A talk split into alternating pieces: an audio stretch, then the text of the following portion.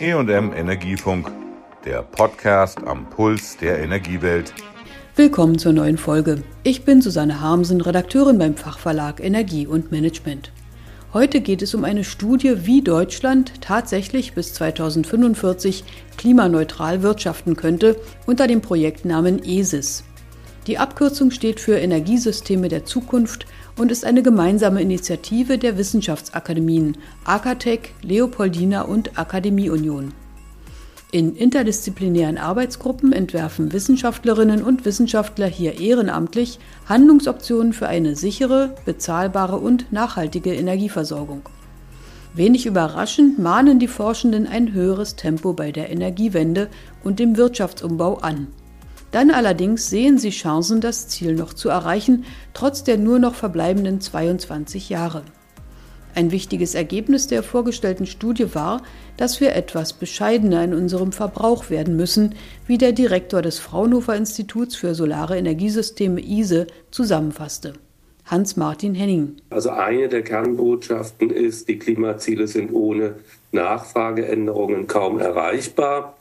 Wenn wir uns die Entwicklung in der Vergangenheit anschauen, dann war sie eigentlich in allen Sektoren von Wachstum geprägt. Mehr an Pro-Kopf-Wohnfläche, mehr an Fahrzeugen, die zugleich schwerer und stärker motorisiert wurden.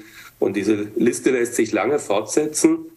Die Studie sagt jetzt, dass über den technologischen Umbau eben eine aktive Förderung von Suffizienz oder welchen Begriff auch immer man dafür verwendet, notwendig sein wird. Die klimafreundliche Verhaltensmuster unterstützt und eben damit Rahmenbedingungen für eine Reduktion des Bedarfs an Energiedienstleistungen und Energie schafft. Technologieumbau, Verbrauchsreduktion und Kohlenstoffmanagement müssten in allen Bereichen parallel vorangetrieben werden.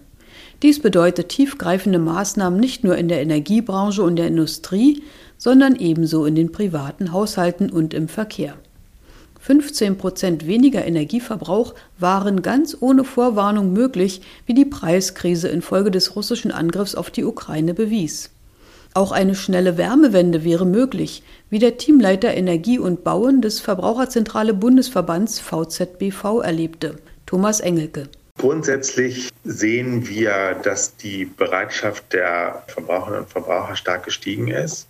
Wir hatten zum Beispiel 2000 2021, also noch vor der Energiekrise, schon einen stark gestiegenen Zulauf in der Beratung für Solarpanels, sehr interessant.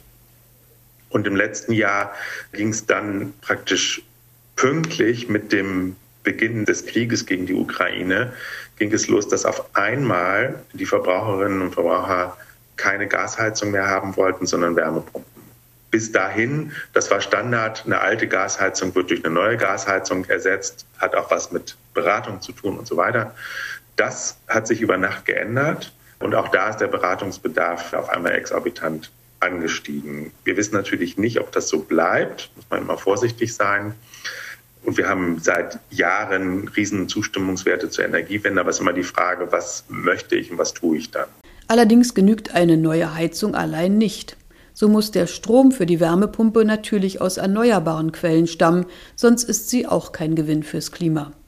Zudem muss die energetische Gebäudesanierung Fahrt aufnehmen, gerade im Bereich der privaten Ein- und Zweifamilienhäuser, forderte Engelke weiter. Auch da brauchen wir wieder finanzielle Unterstützung, insbesondere für die Haushalte mit geringem Einkommen. Weil ich muss natürlich dann, wenn ich das tue, 50.000, 100.000 Euro auf den Tisch legen und das bezahlen. Und das ist die Hürde, über die viele aktuell nicht rüberspringen wollen.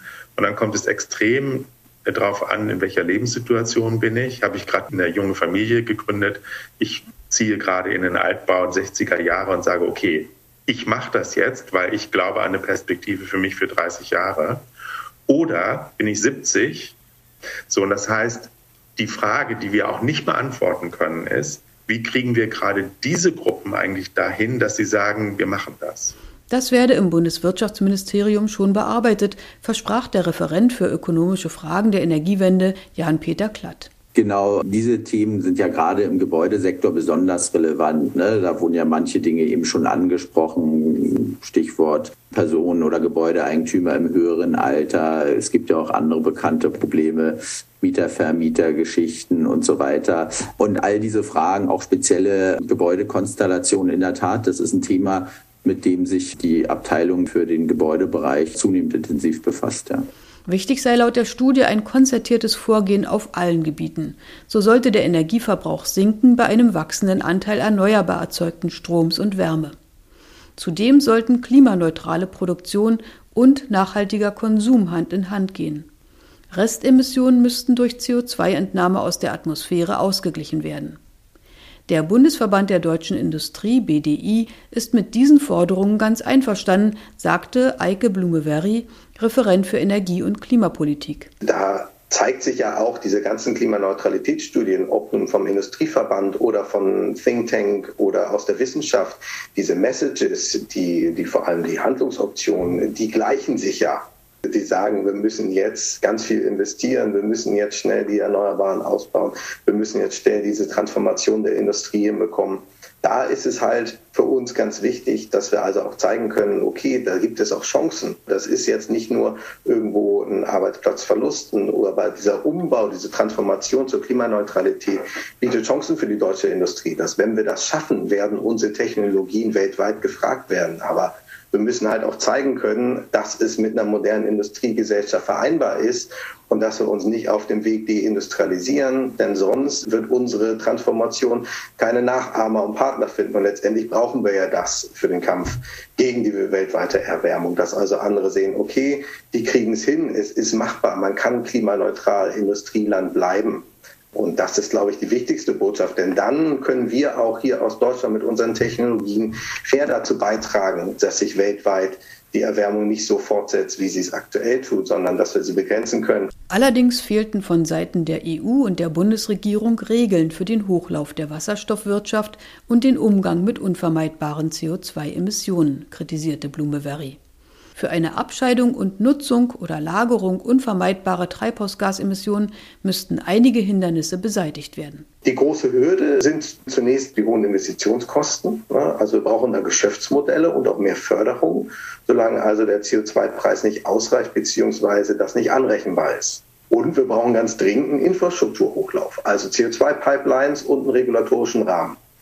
Das bisherige Kohlendioxidspeicherungsgesetz verhindert das. Und der grenzüberschreitende Transport von CO2, also Norwegen und Dänemark sind da ja in den Startlöchern und bieten sich an, ist bisher gar nicht möglich. Aber ich glaube, also diese Wichtigkeit des Themas ist angekommen. Wir haben da noch ein bisschen schwierige Diskussionen vor uns. Einmal in der öffentlichen Debatte und natürlich auch, was sind dann genau die wirklich unvermeidbaren Emissionen? Wollen wir auch eine Speicherung in Deutschland? Aber die Vorhaben der Bundesregierung, also jetzt Kabelmanagementstrategie und eine Überarbeitung des Kohlendioxidspeicherungsgesetzes, führen in die richtige Richtung. Und ich hoffe, Herr Klatz, Sie kommen da dann auch bald dazu und können uns Ergebnisse präsentieren. Für das Bundeswirtschaftsministerium versicherte Jan-Peter Klatt, dass gerade für das Management unvermeidbarer Emissionen Lösungen erarbeitet würden. Möglich sind das Auffangen, Nutzen oder Einlagern von Kohlendioxid, kurz CCUS. Da gibt es ja, glaube ich, mehr oder weniger fast gar kein Szenario mehr, wo man keine negativen Emissionen hat, um da die Klimaziele und insbesondere das 1,5 Grad Ziel zu erreichen. Aber auch national ist das ja in allen Gesamtsystemstudien verankert und es ist ja auch schon im Klimaschutzgesetz auch verankert, dass wir nicht nur treibhausgasneutral werden wollen in 2045. Da sind dann ja natürliche Senken, sogar schon explizite Ziele enthalten, aber daneben brauchen wir auch bestimmte technische Senken. Aber nach 2050 sollen ja gemäß Klimaschutzgesetz sogar negative Treibhausgasemissionen erreicht werden. Also dann braucht man ja per Definition negative Emissionen. Und wichtig finde ich aber auch, das nochmal zu betonen, und das sehen wir ganz genauso. Es geht jetzt nicht darum, dass wir deswegen die Emissionsvermeidung irgendwie zurückstellen wollen. Und das wurde ja auch schon aus Ihrer Stellungnahme deutlich. Es geht jetzt um die kaum vermeidbaren Emissionen bzw. Restemissionen. Also Landwirtschaft ist ja ein Bereich, die prozessbedingten Emissionen der Industrie, gerade Zement, Kalk wurde ja schon angesprochen. Müllverbrennung ist ja auch so ein Thema. Also es geht darum und man sollte insofern es auch auf den Bereich fokussieren angesichts der Unsicherheiten zur Entwicklung von CCUS-Technologien, ne, was so Potenziale, Kosten, auch Permanenzfragen anbetrifft. Ähm, das haben Sie ja auch schon in Ihrer Stellungnahme deutlich gemacht. Am Ende sei aber die umweltfreundlichste Energie immer noch die gar nicht benötigte.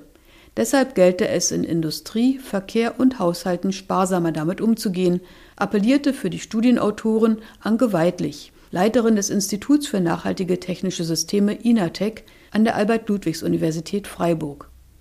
Dies sei eine Aufgabe für die einzelnen Menschen, aber auch für Verbraucherschutz und Politik, sagte Anke Weidlich. Genau an den Stellen, wo ökonomische Randbedingungen einen energieintensiven Lebensstil fördern, der jetzt nicht so per se gewünscht wird, sondern einfach das günstigste ist, dort halt zu schauen, wie können wir Lösungen finden, um die Lebensqualität gleichzuhalten, ohne diese hohen Konsum an, zum Beispiel Fläche, aber auch damit verknüpft Energie.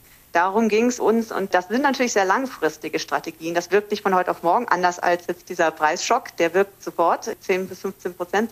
Das ist natürlich nicht vollumfänglich dauerhaft, aber eben das Hinwirken auf eine dauerhafte Änderung von Verbrauchsmustern, das ist das, wo wir eben Anregungen geben wollen. Das war die heutige Folge zur ESIS-Studie, die untersuchte, wie Deutschland bis 2045 das Ziel der Klimaneutralität erreichen könnte. Tschüss, sagt Susanne Harmsen. Das war der EM Energiefunk. Bleiben Sie voller Spannung.